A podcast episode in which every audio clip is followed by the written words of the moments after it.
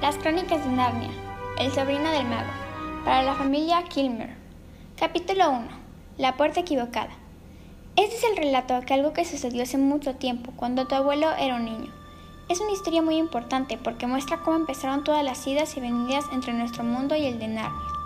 En aquellos tiempos, Sherlock Holmes vivía aún en la calle Baker y los Bastable buscaban tesoros en Lewis Road. En aquellos tiempos los niños tenían que llevar un rígido cuero almidonado a diario y las escuelas eran por lo general más desagradables que hoy en día. Aunque las comidas eran mejores y en cuanto a los dulces no quiero ni contarte lo baratos y deliciosos que eran, porque solo conseguiría hacer que te, se te hiciera la boca en agua en vano. Y en esa época vivía en Londres una niña llamada Polly Plummer. La niña vivía en una de las viviendas que pegadas unas a otras formaban una larga hilera. Una mañana, mientras estaba en el jardín trasero de su casa, un niño se encaramó desde el jardín de un lado y sacó la cabeza por encima del muro. Polly se sorprendió mucho porque hasta aquel momento no había habido niños en la casa continua. Únicamente el señor Ketterley y la señora Ketterley, que eran hermanos y solteros, algo mayores ya, y vivían juntos. Por ese motivo, la niña alzó la vista llena de curiosidad. El rostro del niño desconocido estaba mugriento y no podría haber estado más sucio si el muchacho se hubiera restregado las manos en la tierra y después se hubiera puesto a llorar y a continuación se hubiera secado el rostro con las manos. Al decir verdad, aquello era casi exactamente lo que había ocurrido. Hola, saludó Polly. Hola, respondió él. ¿Cómo te llamas? Polly, dijo ella. ¿Y tú? Digori. Vaya, qué nombre más gracioso, comentó Polly. No es la mitad de gracioso que Polly, replicó él. Sí que lo es, dijo Polly. No, no lo es, protestó Digori. Por lo menos yo me lavo la cara, dijo Polly. ¿Qué es lo que deberías hacer, especialmente después de... Allí se detuvo.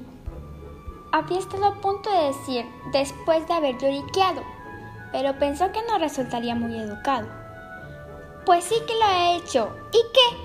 repuso Digori con una voz mucho más alta, igual que un niño que se siente tan desgraciado que no le importa quién sepa que ha llorado.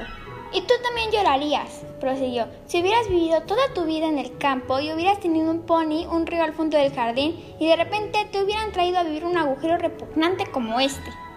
Londres no es un agujero, replicó Polly muy indignada. Pero el niño estaba demasiado exaltado para prestarle atención y siguió hablando. ¿Y si tu padre estuviera en la India? ¿Y si hubieras venido a vivir con una tía y un tío que está loco? Dime tú, ¿a quién le gustaría? ¿Y si el motivo fuera que tienen que cuidar a tu madre?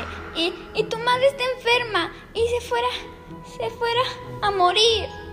En aquel momento su rostro se alteró totalmente como sucede cuando intentas contener las lágrimas. No lo sabía, lo siento, se disculpó Polly humildemente. Y a continuación, puesto a que apenas sabía qué decir y también para desviar los pensamientos de Digori hacia temas más alegres, preguntó: ¿De verdad está loco el señor Ketterley? Bueno, o está loco, dijo Digori, o algo raro pasa. Tiene un estudio en el desván y la tía Letty dice que no debo subir allí jamás. De entrada, eso ya parece sospechoso y además hay otra cosa. Siempre que intenta decirme algo a la hora de las comidas, porque jamás habla con mi tía, ella siempre lo hace callar diciendo, no molestes al niño, Andrew. O estoy segura de que Digori no quiere oír hablar de eso. O también, ¿qué te parece, Digori? ¿No te gustaría salir a jugar al jardín? ¿Qué clase de cosas intenta decirte? No lo sé. Nunca ha llegado a decirme nada. Y todavía hay más. Una noche, mejor dicho, ayer por la noche, cuando pasaba por delante de la escalera que conduce al desmán para ir a acostarme, y por cierto, no es que me, guste mucho pasar por delante de esa escalera, estoy seguro de que vi un alardido. A lo mejor tiene una esposa loca encerrada allá arriba. Sí, ya lo he pensado. O quizá es falsificador de billetes. O tal vez de joven fuera pirata como aquel que sale al principio de la isla del tesoro y ahora se vio obligado a esconderse de sus antiguos camaradas. ¡Qué emoción! exclamó Polly. No sabía que tu casa fuera tan interesante. Quizá tú la encuentres interesante, le funfuñó él, pero no te gustaría si tuvieras que dormir allí. ¿Qué te parecería permanecer, despierta en la cama mientras oyes los pasos del tío Andrew avanzando sigilosamente por el pasillo hacia tu habitación? Y tiene unos ojos horribles. Y así fue como Polly y Diggory se conocieron, y puesto a que acababan de empezar las vacaciones de verano y ninguno de ellos iba a la playa aquel año, se veían casi a diario. Sus aventuras se debieron en gran medida a que fue uno de los veranos más lluviosos y fríos que había habido en muchos años, y eso los obligó a realizar actividades en el interior. Se las podría llamar exploradores caseras. Resultaba maravilloso lo mucho que se puede explorar con el cabo de una vela en una casa grande o en una hilera de casas. Hacía tiempo que Polly había descubierto que si se abría cierta puertecita en el desván de su casa, se encontraba el depósito de agua y un lugar oscuro detrás de él al que se podía acceder trepando con cuidado. El lugar oscuro era como un túnel largo con una pared de ladrillos a un lado y un tejado inclinado al otro, y el tejado había unos pequeños retazos de luz entre las tejas de la pizarra. Aquel túnel no tenía suelo, había que pisar de viga en viga y entre ellas no había más que una capa de yeso. Si la pisabas, esta cedía y te precipitabas a la habitación situada debajo. En aquel trozo de túnel que había junto al lado del depósito, Polly había acondicionado la cueva del contrabandista y había subido pedazos de cajas viejas de embalaje y las sillas de cocina rotas y cosas por el estilo, y lo había esparcido todo de una viga a otra para crear un pedazo de suelo. Allí guardaba un cofre que tenía distintos tesoros, un cuento que estaba escribiendo y por lo general también unas cuantas manzanas. A menudo había bebido en aquel lugar alguna que otra botella de gaseosa de jengibre, y las botellas viejas contribuían a dar un lugar de aspecto a una cueva de contrabandistas. A Digori le gustaba bastante la cueva, a pesar de que Polly no le permitía ver el cuento, de todas formas, él se interesaba en explorar. Oye, le dijo un día, ¿hasta dónde llega este túnel? Quiero decir, ¿acaban de terminar tu casa? No, respondió Polly.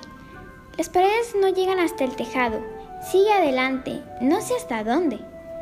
Pues en ese caso podríamos ir de un extremo a otro de toda la idea de las casas. Pues claro, asintió ella. Y espera, ¿qué? Podríamos entrar en las otras casas. Sí, y nos encerrarían por ladrones. No, gracias. No te pases de listo. Pensaba en la casa situada al otro lado de la tuya. ¿Qué le pasa? Pues está vacía. Papá dice que ha estado vacía desde que llegamos aquí. En ese caso, supongo que deberíamos echar un vistazo, dijo Digori. Estaba mucho más entusiasmado de lo que reflejaba su comentario, pues desde luego pensaba, igual que habrías hecho tú, en todas las razones por las que la casa habría permanecido vacía durante tanto tiempo. Lo mismo le sucedía a Polly. Ninguno de los dos mencionó la palabra encantada, y ambos pensaron que una vez hecha la sugerencia no podían echarse atrás. ¿Lo intentamos ahora? preguntó Digori. De acuerdo, no tienes que hacerlo si no quieres, indicó él. Si tú te atreves, yo también, respondió ella. ¿Cómo sabremos que estamos en la casa que nos interesa? Decidieron que tendrían que salir al desván y recorrerlo dando pasos tan largos como los que mediaban entre una viga y la siguiente. Eso les daría una idea de cuántas vigas tenían una habitación. Luego calcularían unas cuatro más para el pasillo entre los dos desvanes de la casa de Polly y a continuación el mismo número que el desván para la habitación de la criada. La operación les proporcionaría la longitud de la casa. Cuando hubieran recorrido dos veces aquella distancia, habrían llegado al final de la casa de Igori. Cualquiera puerta que se encontrara después de eso conduciría a un desván de la casa vacía. Pero no creo que esté vacía del toro, declaró Digori. ¿Ah, no? Creo que alguien vive ahí en secreto, alguien que entra y sale solo por la noche con una linterna sorda. Probablemente descubriremos una banda de criminales peligrosos y obtendremos una recompensa. No tiene sentido que una casa esté vacía tantos años si no oculta algún misterio. Papá pensaba que era culpa de los desagües, comentó la niña. Bah, a los adultos siempre se les ocurren explicaciones aburridas, respondió su compañero. Ahora que hablaban a luz del día en el desván, en lugar de la, luz de la vela en la cueva del contrabandista, parecía mucho menos probable que la casa estuviera encantada. Una vez hubieron medido el desván, tuvieron que conseguir lápiz y efectuar la suma. Al principio los dos obtuvieron resultados distintos y cuando por fin coincidieron sus sumas no es muy seguro que los cálculos fueran correctos, ya que tenían mucha prisa por iniciar la exploración. No debemos hacer el menor ruido, dijo Polly mientras volvía a trepar por detrás del depósito. Debido a la importancia de la ocasión, tomaron una vela cada uno, pues Polly tenía una buena provisión de ellas en su cueva. El lugar estaba muy oscuro, polvoriento y surcado por numerosas corrientes de aire. Avanzaron de viga en viga sin decir una palabra, excepto cuando le susurraron el uno a otro. Ahora estamos frente a tu desván. O, sin duda hemos recorrido la mitad de nuestra casa. Por suerte ninguno tropezó ni se apagaron las velas y por fin llegaron al lugar donde se distinguía una puertecita en la pared de ladrillos a su derecha. Desde luego no había ni cerrojo ni picaporte en aquel lado, pues la puerta había sido construida para entrar en el túnel, no para salir, pero había un pestillo, como los que suele haber en la parte interior de las puertas de las alacenas, que estaba convencidos de poder abrir. ¿Lo hago? preguntó Digori. Si tú te atreves, yo también, contestó Polly tal como había dicho antes. Los dos se daban cuenta de que aquello iba a ser cada vez más serio, pero ninguno estaba dispuesto a retroceder. Digori, Digori descorrió el pestillo con cierta dificultad. La puerta se abrió de par en par y la repentina luz del día los hizo parpadear. Entonces, con un gran sobresalto, descubrieron que contemplaban no un desván desierto, sino una habitación amueblada, aunque era muy espaciosa y en ella reinaba un silencio sepulcral. A Polly la pudo la curiosidad y apagando de un soplo su vela, entró en la extraña estancia tan sigilosa como un ratón. Desde luego la habitación tenía la forma de un desván, pero estaba amueblada como una sala de estar. Todas las paredes aparecían cubiertas de arriba abajo de estanterías y todas las estanterías estaban repletas de libros. Ardía un buen fuego en la chimenea. No hay que olvidar que en aquel año el verano fue muy frío y lluvioso. Y frente al hogar, de espaldas a ellos, había un sillón de respaldo alto. Entre el sillón y Polly, y ocupando casi toda la parte central de la habitación, había una mesa enorme llena de toda clase de cosas libros, cuadernos en blanco, frascos de tintas, plumas, lacre y un microscopio. Sin embargo, lo que la niña se fijó primero fue en una bandeja de madera de un rojo brillante que contenía unos anillos.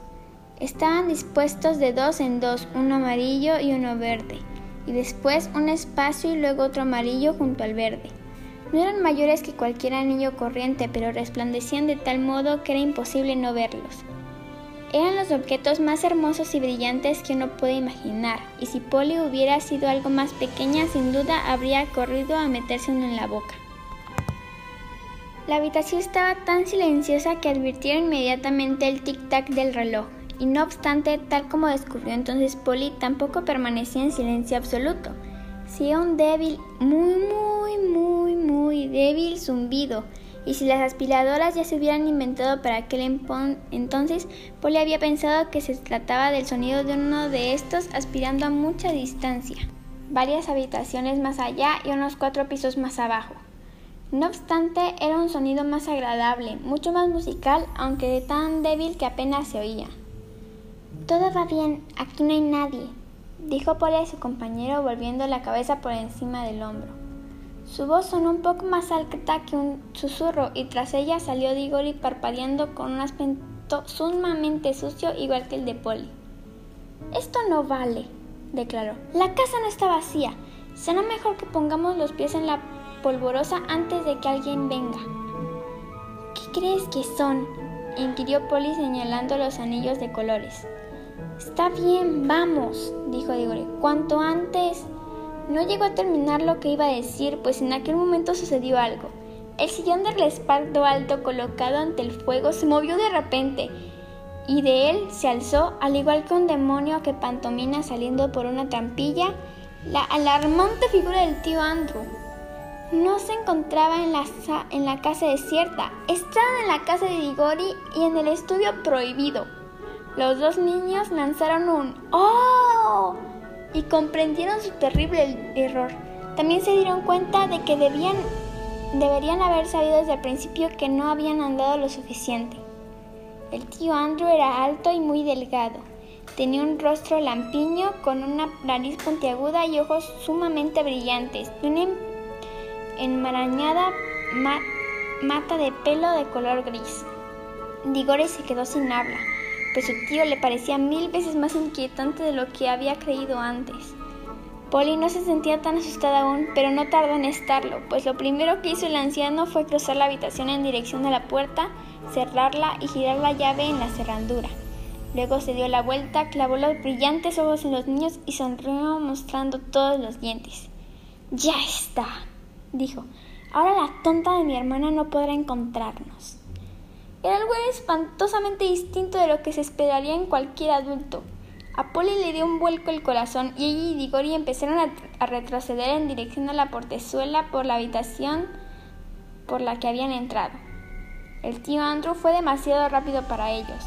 Pasó por detrás de ambos, cerró la puerta y se quedó en pie frente a ella. Hecho esto, se frotó las manos e hizo chasquear los nudillos. Tenía unos dedos largos y blancos. Estoy encantado de veros, dijo. Dos niños son exactamente lo que necesitaba. Por favor, señor Ketterley, suplicó Polly. Es casi hora de cenar y tengo que ir a casa. Déjanos salir, por favor. Todavía no, respondió el tío Andrew. Esta es una oportunidad demasiado buena para dejarle escapar. Quería dos niños. Veréis, estoy en la mitad de un gran experimento. Lo he probado con un conejillo de indias y pareció funcionar, aunque claro está, un conejillo de indias no puede contarte nada, y a uno no le puede explicarle cómo regresar. Mira, tío Andrew, intervino Digori. Realmente es hora de cenar y nos estarán buscando dentro en un instante. Tienes que dejarnos salir. ¿Así? preguntó el tío Andrew. Igor y Paul intercambiaron una mirada. No se atrevieron a decir nada, pero sus miradas significaban, esto es horrible y tenemos que seguirle la corriente. Si deja que nos marchemos a cenar ahora, dijo Polly, podríamos regresar dentro de un rato. Ya, pero ¿cómo sé que vais a volver? inquirió el tío Andrew con una astuta sonrisa y a continuación pareció cambiar de idea. Bueno, bueno, si realmente tenéis que marcharos, supongo que debéis hacerlo. No puedo esperar que dos jovencitos como vosotros encuentren muy divertido comenzar con un vejestorio como yo. Suspiró y siguió diciendo, no tenéis idea de lo solo que me siento a veces. No importa. Id a cenar. Aunque debo daros un regalo antes de que os marchéis. No todos los días entra una jovencita en mi deprimente y destartalado estudio, en especial si me permite decirlo una joven dama tan atractiva como tú. Polly empezó a pensar que después de todo el anciano no estaba tan loco. ¿Te gustan los anillos bonita? ¿Quieres uno? preguntó el tío Andrew a Polly. ¿Se refiere usted a esos amarillos y verdes? preguntó ella. Son preciosos. Los verdes no, advirtió el tío Andrew. Me temo que no te puedo regalar los de color verde. Sin embargo, me encantaría darte uno de los anillos con todo mi cariño. Ven y pruébate uno. Polly ya casi había superado el miedo y estaba segura de que el anciano caballero no estaba loco y desde luego existía algo extrañamente atractivo en aquellos brillantes anillos. Se acercó a la bandeja. Vaya, dijo, aquí se oye más el zumbido. Es casi como si lo produjeran los anillos. ¡Qué ridícula idea, chiquilla! respondió el tío Andrew con una carcajada. Sonó como una carcajada muy natural, pero Digori había visto una expresión ansiosa casi codiciosa en su rostro. ¡Polly, no seas tonta! gritó. ¡No los toques! Demasiado tarde. Exactamente mientras lo decía, la mano de la niña fue a tocar uno de los anillos y al instante sin un centelleo, ni un ruido, ni la menor advertencia, Polly desapareció. Tigor y su tío estaban solos en la habitación. Si quieres escuchar la segunda parte y no perderte ningún capítulo, no te olvides de suscribirte a los cuentos de Zuka. ¡Nos vemos!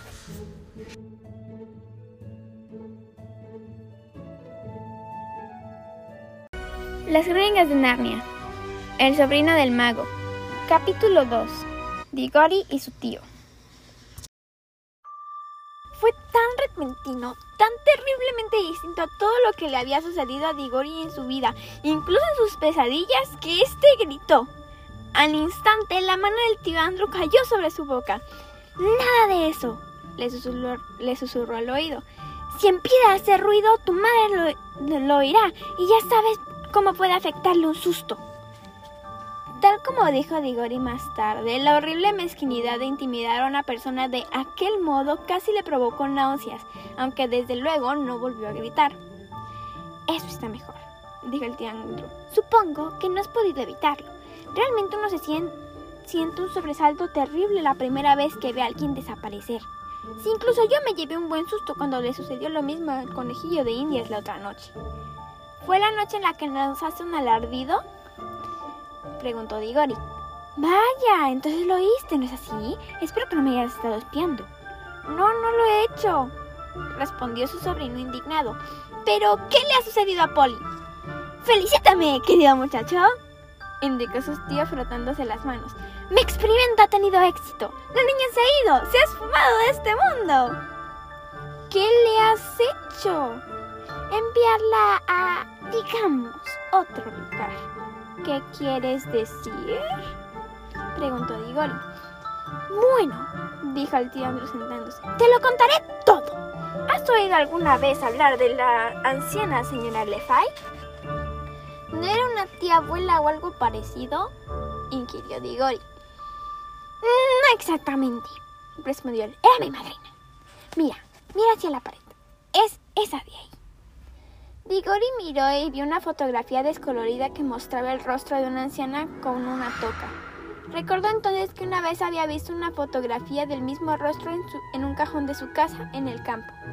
Había preguntado a su madre quién era, pero ella no había mostrado mucho interés en hablar de aquel tema. No era un rostro agradable en absoluto, se dijo Digori, aunque desde luego con aquellas fotografías tan antiguas era muy difícil estar seguro. Había... ¿No había algo raro respecto a ella, tío Andrew? Mm, bueno, dijo su tío con una risita ahogada. Depende de a qué le llames raro. La gente tiene una mentalidad muy cerrada.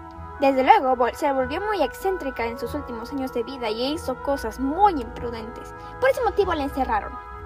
¿En un manicomio, quieres decir? No, no, no respondió su tío escandalizado. Nada de eso. Se la llevaron a la cárcel. Vaya, exclamó Digori. ¿Qué había hecho? Ah, pobre mujer, respondió el anciano. Había sido muy imprudente. Hubo un gran número de hechos diversos, pero no es necesario que entremos en detalles. Siempre fue muy amable conmigo. Pero, oye, ¿qué tiene que ver todo esto con Polly? Realmente me gustaría que... Todo su debido tiempo, muchacho, dijo el tío Andrew pusieron en libertad a la vieja señora Lefay antes de que muriera y yo fui una de las poquísimas personas a las que permitió que visitaran durante sus últimos meses de vida. Le resultaba antipática la gente corriente e ignorante, como comprenderás. A mí me sucede lo mismo. Sin embargo, ella y yo estamos interesados en la misma clase de cosas. Y fue solo unos pocos días antes de su muerte cuando me dijo que fuera a una vieja cómoda de su casa, abrieron un cajón secreto y le trajeron una cajita con entrar allí. En cuanto a la caja, Así la caja me di cuenta por el hormigueo de mis dedos que sostenía un gran secreto en mis manos. Me la entregó y me hizo prometerle que la quemaría en cuanto muriera sin abrirla y con ciertas ceremonias. Promesa que no cumplí. Bien, pues en ese caso te comportaste de un modo repugnante, lo reprendió Digori. ¿Repugnante? Bueno, ya lo entiendo. Quiere decir que los niños deben mantener sus promesas. Muy cierto, es lo más correcto y decente, estoy seguro, y me alegro de que te hayan enseñado a obrar así. Aunque desde luego debes comprender que las normas de esa clase, por muy excelentes que puedan ser para los muchachitos criados, mujeres e incluso la gente en general, no pueden aplicarse con ningún concepto a estudiantes concienzudos y grandes pensadores y sabios. No, digo, los hombres como yo poseen un saber oculto. Estamos libres de las normas corrientes, del mismo modo que también estamos excluidos de los placeres corrientes. En nuestro, el nuestro muchacho es un destino sublime y solitario. Mientras lo decía, suspiró y adoptó una expresión tan seria, tan noble y tan misteriosa que por un segundo Digoli realmente pensó que estaba diciendo algo magnífico. Pero entonces recordó la desagradable expresión que había visto en el rostro de su tío justo antes de que Digori se esfumara. Inmediatamente vio más allá de las grandilocuentes palabras del tío Andro. Lo único que significa eso, se dijo, es que cree que puede hacer lo que le parezca para conseguir lo que desea. Desde luego, siguió el anciano, no me atrevería a abrir la caja durante mucho tiempo, pues sabía que podía contener algo sumamente peligroso, ya que mi madre era una mujer excepcional. Lo cierto fue que una de las últimas mortales de este país que tenía sangre mágica, como las hadas, decía que había habido otras dos durante su época. Ella, una era, era una... Ah, ¿Cómo era? Ah, una duquesa y la otra una asienta. Mm, de hecho, Digori, en estos momentos hablas posiblemente con el último hombre que realmente tuvo una hada madrina. Vaya, eso será algo que podrás recordar cuando también seas anciano. Seguro que era una hada mala, pensó el niño y en voz alta añadió. Pero, ¿qué pasa con Polly? ¡Qué pesado estás con eso! se quejó el tío Andrew, como si eso fuera importante. Mi primera tarea fue, desde luego, ocultar y estudiar la misma caja. Era muy antigua y yo sabía lo suficiente incluso entonces como para comprender que no era ni griega, ni, ni del antiguo Egipto, ni babilónica, ni haitita, ni china, sino que era mucho más vieja que cualquiera de esas naciones. Ah, entonces llegó el gran día en que descubrí la verdad. La caja procedía de Atlántida. Provenía de la isla perdida de Atlántida. Eso significa que tenía muchos más siglos de antigüedad que cualquiera de las cosas de la edad de piedra que se, entierran en Europa. Tampoco se trataba de algo primitivo y tosco como suelen ser estas cosas, pues los albores de los tiempos de la Atlántida era una gran ciudad con palacios, templos y sabios. Hizo una pausa durante algunos momentos, como si esperara que Digodi dijera algo, pero el niño encontraba a su tío más desagradable cada minuto que pasaba, de modo que no dijo nada. Entre tanto, prosiguió el tío Andrew, yo aprendía muchas cosas por otros medios, que no resultaría apropiado explicar a un niño sobre magia en general. Eso significó que llegué a tener una buena idea de la clase de cosas que podías haber en la caja. Reduje las posibilidades mediante varias pruebas que me obligaron a conocer a unas personas, digamos, personas diabólicamente peculiares y pasar por algunas experiencias muy desagradables. Eso fue lo que hizo que mi pelo se encaneciera. Ah, uno no se convierte en mago sin tener que dar algo a cambio. Al final mi salud se debilitó, pero mejoré y finalmente lo supe. A pesar de que no existía realmente la menor posibilidad de que alguien pudiera oírlos, el anciano se inclinó hacia adelante y casi susurró cuando dijo La caja de la Atlántida contenía algo que había sido traído de otro mundo, cuando el nuestro apenas comenzaba a existir. ¿Qué? preguntó Digori, que en aquellos momentos se sentía más interesado, muy a su pesar. Solo había polvo, respondió el tiandro, un fino polvo seco Nada espectacular en apariencia, no gran cosa como resultado de toda una vida de trabajo, podrías decir. Ah, pero cuando miré aquel polvo y tuve un buen cuidado de no tocarlo, pensé que cada grano había estado en el pasado en otro mundo. No me refiero a otro planeta, me explico, porque los demás planetas son parte de nuestro mundo y podrías llegar hasta ellos y viajarás lo bastante lejos, sino realmente otro mundo, otra naturaleza, otro universo, un lugar que jamás podrías llegar aunque viajaras por el espacio en este universo eternamente. Un mundo que solo se puede alcanzar mediante la magia. Eso es. Este punto, el tío Andrew se frotó las manos hasta, los, hasta que los nudillos crujieron igual que fuegos artificiales. Comprendí, siguió, que si alguien conseguía dar la forma correcta, aquel polvo lo conduciría de vuelta al lugar del que procedía. Sin embargo, la dificultad estaba en darle la forma correcta. Mis primeros experimentos acabaron eh, todos en fracaso. Los probé con conejillos de indias, pero algunos se limitaron a morir. Unos de ellos estallaron como pequeñas bombas. ¡Qué cruel! le reprendió el tío Digori, que en una ocasión había tenido su propio conejillo de indias. Es que no dejes de cambiar el tema. Para eso eran las criaturas. Les compré yo mismo. Veamos, ¿por dónde iba? Ah, sí. Por fin logré crear los anillos. Los anillos amarillos. Pero entonces surgió una nueva dificultad. Por aquel entonces yo estaba convencido de que un anillo amarillo era capaz de enviar a cualquier criatura que lo tocara al otro lugar. Pero ¿de qué me iba a servir si no podía hacer que volvieran para contarme qué habían encontrado allí? ¿Y qué iba a pasar con las criaturas? inquirió el niño. En menudo líos estarían si no pudieran regresar. Te empeñas en mirarlo todo desde un punto de vista equivocado, replicó el tío Andrew con una expresión de impaciencia. ¿Es que no comprendes que este es un gran experimento? Lo que pretendo es enviar a alguien al otro lugar y averiguar cómo es ese sitio. Bueno, en ese caso, ¿por qué no fuiste tú mismo?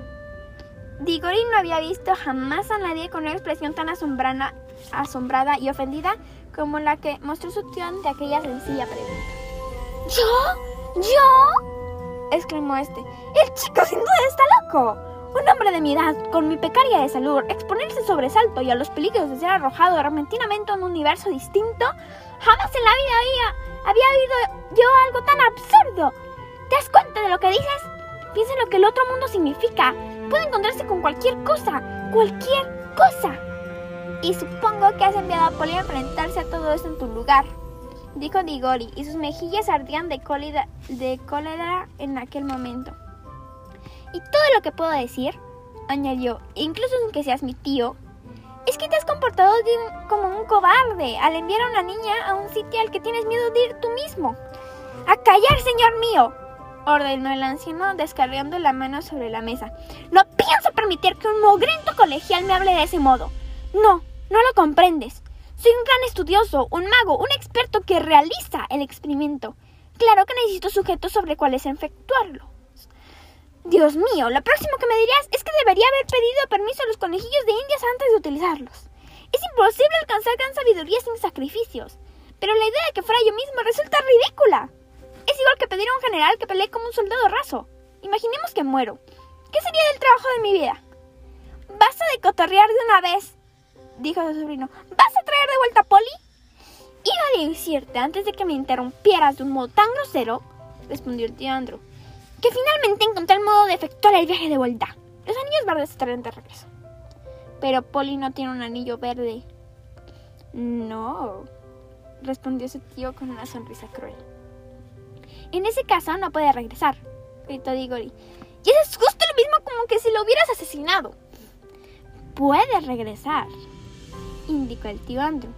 Si otra persona va tras ellas, con un anillo amarillo puesto, llevando consigo dos anillos verdes, uno para regresar él y otro para traer a ella de vuelta. Y entonces, claro está, Digori vio la trampa en la que había caído. Miró con asombro al tío Andrew sin decir nada, totalmente boquiabierto y con las mejillas muy pálidas.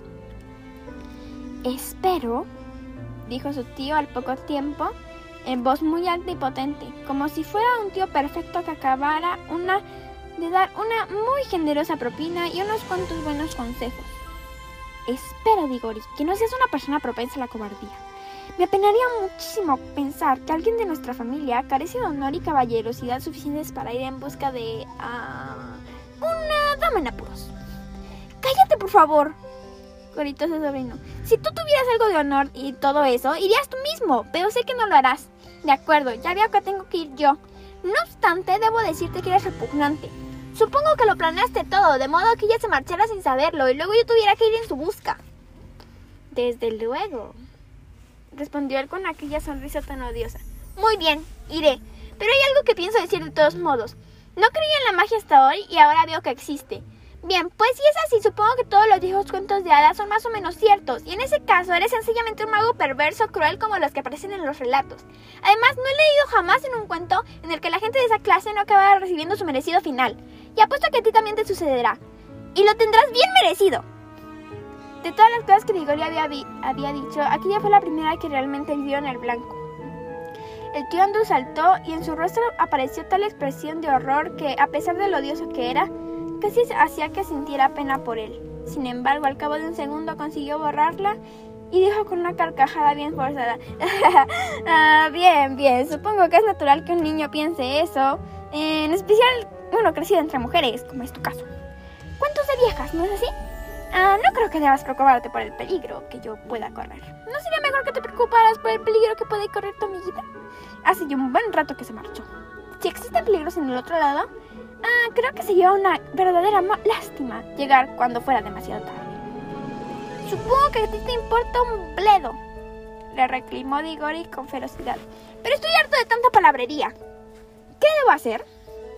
Realmente tienes que aprender a controlar ese genio, muchacho, indicó el tío Andro con la mayor frescura. De lo contrario, cuando crezcas serás igual que tu tía Letty. Ahora presta atención. Se levantó y puso un par de guantes y fue hacia la bandeja que contenía los anillos. Solo funcionan, dijo, si tocan directamente la piel. Con los guantes puestos puedo agarrarlos así y no sucede nada. Si llevaras uno en el bolsillo no sucedería nada, pero por supuesto tienes que tener cuidado de no introducir la mano en el bolsillo y tocarlo sin querer. En cuanto rozas el anillo amarillo desapareces de ese mundo, pero cuando estés en el otro lugar, espero, claro que no ha sido probado todavía, pero espero que cuando toques el anillo verde desaparezcas de aquel mundo y confío en que reaparezcas en este. Veamos. Tomo estos dos de color verde y los dejo caer en tu bolsillo derecho. Recuerda con suma atención en qué bolsillo están los verdes. B por verde y D por derecho. B, D. ¿Lo ves? Las dos son consonantes de la palabra verde. Hay uno para ti y otro para la niña. Y ahora toma el amarillo para ti. Si yo estuviera en tu lugar, me lo pondría en el dedo y así existirían, existirían menos posibilidades de que lo dejes caer. Digori estaba a punto de tomar el anillo amarillo cuando se detuvo de repente. Escucha, dijo. ¿Y mamá? ¿Y si pregunta por mí? Cuanto antes te vayas, antes regresarás, respondió el tío alegremente. Pero en realidad no sabes si puedo regresar. El anciano se encogió de hombros, fue hasta la puerta, hizo girar la llave y la abrió de par en par y dijo, Muy bien pues, como desees. Baja y cena. Deja que esa niñita sea devorada por animales salvajes. A mí me da lo mismo. Pero tal vez, antes de cenar, deberías ir con la señora Plummer y explicarle que nunca volverá a ver a su hija porque tienes miedo de ponerte un anillo. ¡Vaya! exclamó Digori. No sabes cuánto desearía ser mayor para darte un buen puñetazo. Dicho esto, se abotonó la chaqueta, aspiró con fuerza y tomó el anillo. Al hacerlo pensó, y nunca dejó de pensarlo, que sinceramente no tenía otra opción. Si quieres escuchar la segunda parte y no perderte ningún capítulo, no te olvides de suscribirte a los cuentos de Zuka. ¡Nos vemos!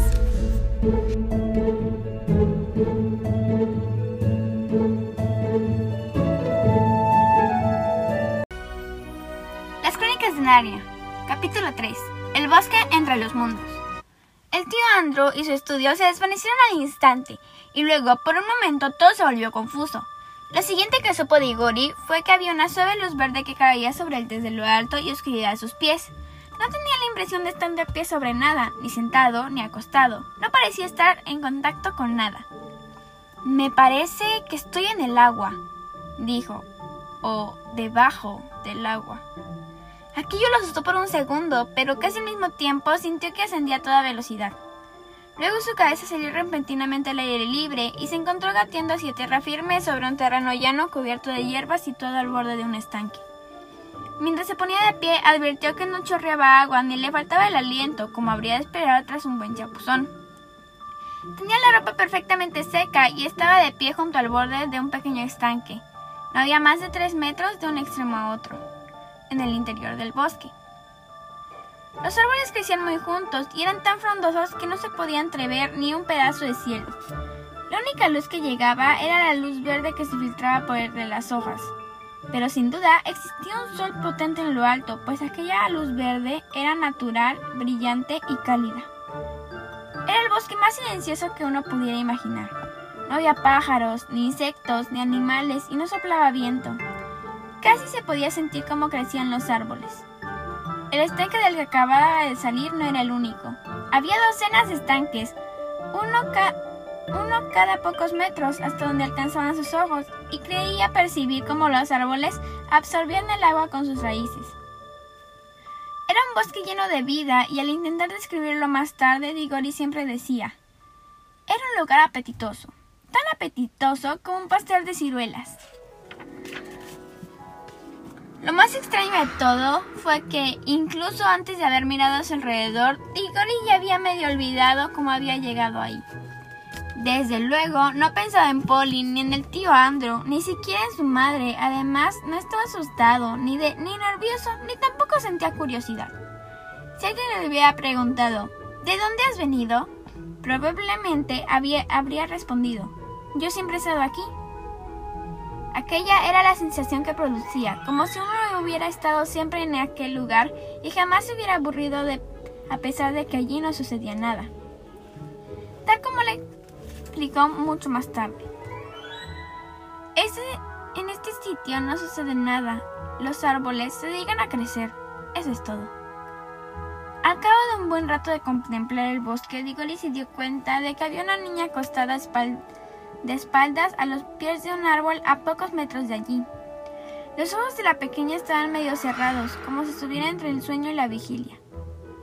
Por ese motivo el niño se dedicó a contemplarla durante un buen rato sin decir nada. Finalmente ella abrió los ojos y lo miró durante mucho tiempo sin pronunciar palabra tampoco, hasta que por fin le habló con una voz soñolienta y complacida. Creo que nos hemos visto antes, declaró. A mí también me lo parece, respondió Digori. ¿Llevas mucho tiempo aquí? Toda la vida, dijo ella. Al menos, no sé, mucho tiempo. ¿Yo también? No, tú no, indicó la niña, porque acabo de verte salir de aquel estanque. Sí, puede ser, concedió Digori con expresión perpleja. Lo había olvidado. Después pasaron un buen rato en silencio. Oye, dijo la niña finalmente, me pregunto si ya nos conocíamos. Tengo una vaga idea de una especie, una especie de imagen en la cabeza de un niño y una niña como nosotros que vivían en un lugar muy distinto y hacían toda clase de cosas. A lo mejor fue solo un sueño. Pues creo que he tenido ese mismo sueño, repuso Digori, de un niño y una niña que vivían en casas contiguas y gateaban entre las vigas. Recuerdo una niña que tenía un rostro muy sucio. ¿Estás seguro? En mi sueño el niño tenía una cara muy sucia.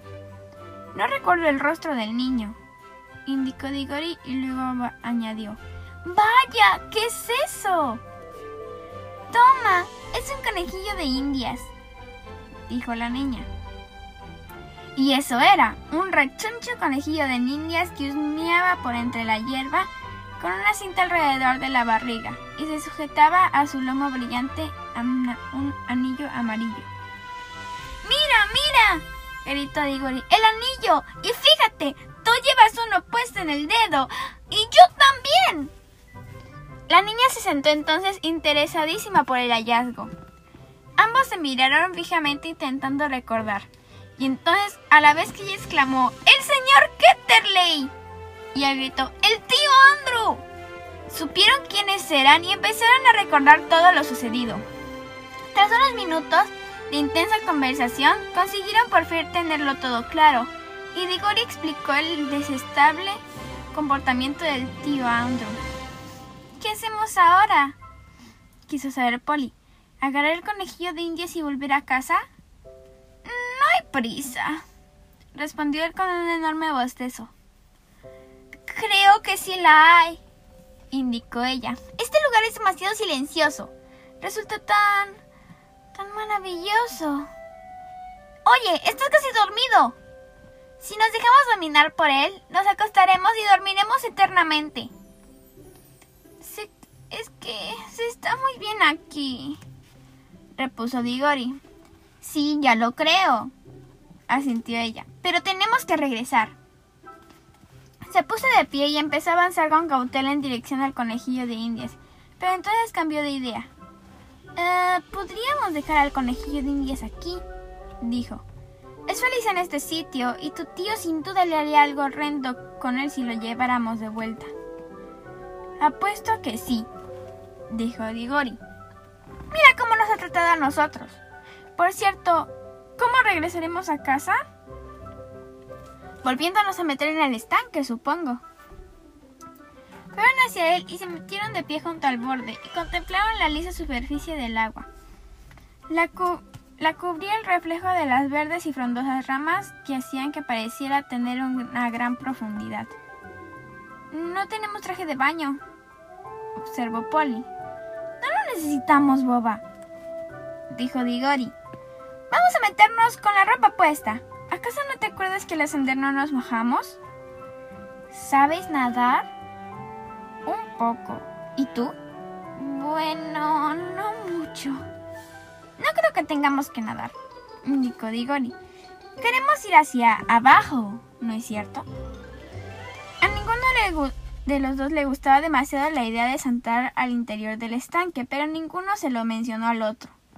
Se tomaron de la mano y dijeron, uno, dos y tres, ¡ya! Y saltaron. Hubo un gran chapoteo y desde luego cerraron los ojos, pero cuando los abrieron, de nuevo descubrieron que se seguían estancado ahí, con las manos entrelazadas en medio del frondoso bosque y con el agua a la altura de los tobillos. Al parecer el estanque apenas tenía unos centímetros de profundidad. Chapotearon de vuelta a tierra firme. ¿Qué diablos ha salido mal? inquirió Digori con voz asustada, pero tan no tan atemorizada como cabría esperar, porque resultaba difícil sentirse realmente asustado en aquel bosque. El lugar era demasiado tranquilo. Ya sé, dijo Digori. Claro que no funciona. Todavía llevamos puestos los anillos amarillos. Y son para el viaje de ida, ya sabes. Son los verdes los que te devuelven a casa. Debemos cambiar los anillos. ¿Tienes bolsillos? Estupendo. Guarda el anillo amarillo en el de la izquierda. Yo tengo el de color verde. Toma aquí, tienes uno. Se pusieron los anillos y regresaron al estanque. Sin embargo, antes intentaron otro salto, Digori lanzó un prolongado ¡Oh! ¿Qué sucede? Quiero saber Polly. Acabo de tener una idea realmente maravillosa. ¿Qué son los otros estanques? ¿Qué quieres decir? Pues si podemos regresar a nuestro a nuestro propio mundo saltando al interior de este estanque, ¿no podríamos ir a parar a algún otro sitio si saltamos dentro de uno de los otros estanques? Supongamos que existe un mundo en el fondo de cada estanque. Pero creía que nos encontrábamos en el otro mundo u otro lugar, o como quiera que lo llames, ese al que se refería tu tío. ¿No dijiste que va al cuerno con el tío Andrew? interrumpió Digori. No creo que sepa nada sobre él, porque jamás tuve el coraje de venir aquí él mismo. Solo se hablaba de un otro mundo, pero supongamos que existieran docenas. ¿Te refieres a que esta, este bosque podría ser únicamente uno de ellos? No, ni siquiera creo que este bosque sea un mundo. Me parece que es una especie de lugar intermedio. Polly mostró una expresión perpleja. ¿No te das cuenta? inquirió Digori. No, escucha. Piensa en nuestro túnel por debajo de las tejas. No puede considerarse una habitación de alguna de, de las casas. En cierto modo no forma parte de ninguna de ellas, pero una vez que estás en el túnel puedes seguirlo y entrar a cualquiera de las casas de la fila. ¿No podría ocurrir lo mismo con este bosque? Es un lugar que no se encuentra en ninguno de los mundos, pero puede pero que puede permitirse entrar a todos ellos. Bueno, incluso aunque puedas, empezó a decir Polly, pero Digori siguió hablando como si no lo hubiera oído. Y desde luego, esto lo explica todo, dijo. Por eso está aquí todo tan tranquilo y somnoliento. Aquí no sucede nada, nunca. Igual en nuestro hogar, en las casas donde la gente habla y actúa y come. En los lugares intermedios no pasa nada, ni detrás de las paredes, ni encima de los techos, ni debajo de los suelos, ni en nuestro túnel. Pero cuando sales del túnel puedes encontrarte en cualquier casa.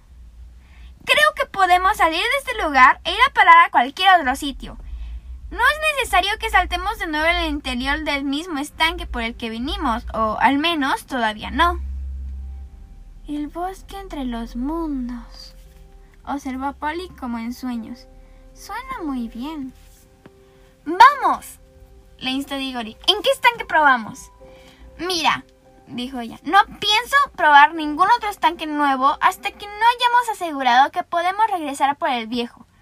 Ni siquiera estamos seguros aún de que vaya a funcionar.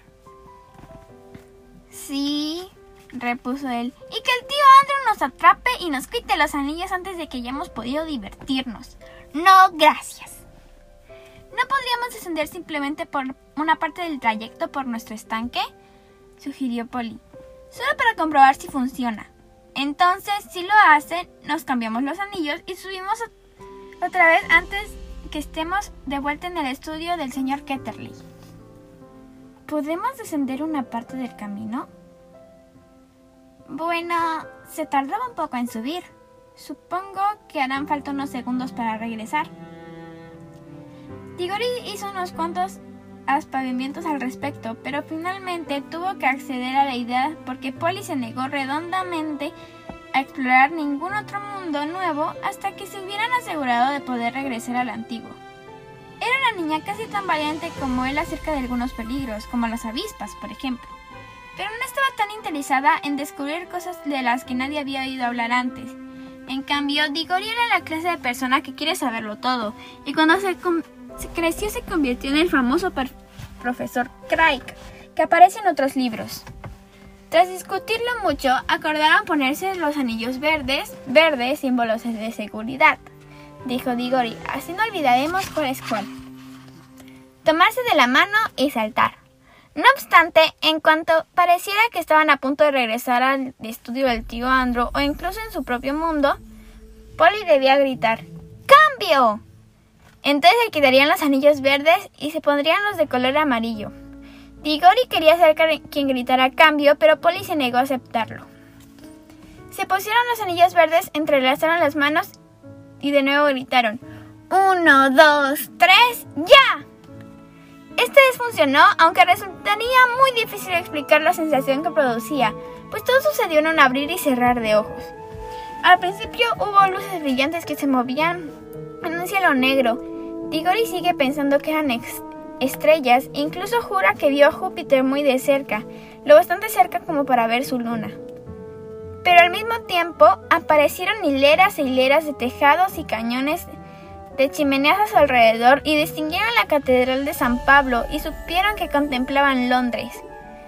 Solo que uno podía ver a través de las paredes de todas las casas, y entonces vieron al tío Andrew de un modo muy vago y nebuloso, pero volviéndose cada vez más nítido y sólido, igual que si estuviera materializándose. Pero antes de que se tornara completamente real, Polly gritó ¡Cambio! y efectuaron el cambio y nuestro mundo se desvaneció como un sueño, y la luz verde de lo alto adquirió más y más fuerza, hasta que por fin sus cabezas surgieron del estanque y los dos gatearon hasta la orilla. Y allí estaba el bosque rodeándolos tan verde y luminoso y silencioso como siempre. Todo aquello había tenido lugar en menos de un minuto. ¡Ya está! dijo Digori. ¡Funciona! Ahora, corremos nuestra aventura. Cualquier estanque servirá. Probemos con ese. ¡Detente! ordenó Polly. ¿No vamos a marcar este estanque? Se miraron fijamente y palidecieron al comprender el espantoso error que Digori estaba a punto de cometer, pues había varios estanques en el bosque, y los estanques eran todos iguales, y también los árboles eran idénticos, de modo que si hubieran dejado atrás aquel que conducía a nuestro propio mundo sin efectuar alguna especie de marca, las posibilidades de volver a encontrarlo habrían sido casi nulas. A Digori le temblaba la mano cuando abrió su cortaplumas y con ayuda y con su ayuda extrajo una larga tira de hierba de la orilla del estanque. La tierra que olía de un modo muy agradable era de un intenso marrón rojizo y destacaba perfectamente entre el verde. Menos mal que por lo menos uno de nosotros tiene un poco de sentido común, observó Polly.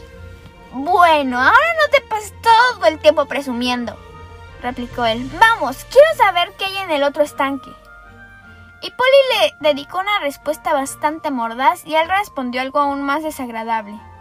La riña duró varios minutos, pero resultaría tedioso reflejarlo por escrito, de modo que pasaremos al momento en el que se encontraron con el corazón palpitante y el rostro asustado ante el borde del estanque con desconocido con los anillos amarillos puestos, las manos entrelazadas y volvieron a decir uno, dos, tres, ya.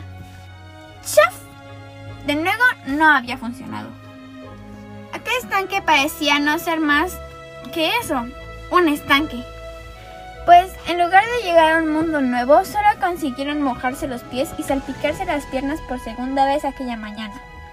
Si es que se trataba de una mañana, pues en aquel bosque eh, entre los mundos siempre parecía ser la misma hora. ¡Caray! exclamó Digori. ¿Qué ha salido mal ahora? Llevamos puestos los anillos amarillos. Dijo que el amarillo era para el viaje de ida. Lo cierto era que el tío Andrew no sabía nada del bosque entre los mundos y tenía una idea bastante equivocada sobre los anillos. Los de color amarillo no eran amarillos de ida y los verdes no eran anillos de regreso a casa. Al menos no tal como él pensaba, aunque la sustancia con la que estaban hechos ambos anillos habían salido del bosque. La sustancia de los anillos amarillos poseía el poder de atraerte al bosque. Era una materia que quería regresar al lugar del que pertenecía el lugar intermedio. Sin embargo, la sustancia de los anillos verdes intentaba abandonar el lugar al que pertenecía, de modo que un anillo verde te sacaría del bosque que conduciría a un mundo. El tío Andrew, por lo visto, trataba con cosas que en realidad no comprendía. Muchos magos lo hacen. Ni siquiera Digori comprendió la verdad con tanta claridad, o al menos no hasta más adelante. Pero una vez que lo hubieron discutido, decidieron probar con los anillos verdes en el estanque nuevo, nuevo solo para ver qué sucedía. Si tú te atreves, yo también, dijo Polly. En realidad lo dijo porque en lo más recóndito de su corazón estaba segura de que ninguna clase de anillo funcionaría en el nuevo estanque. Y por lo tanto no había que temer salvo otro chapoteo en el agua. Me huele que Digori tenía la misma sensación. En cualquier caso, tras ponerse los anillos verdes y regresar al borde del agua, volvieron a entrelazar las manos y se sintieron sin lugar a dudas mucho más animados y menos preocupados que la primera vez. Uno, dos, tres, ¡ya! exclamó Digori. Y saltaron.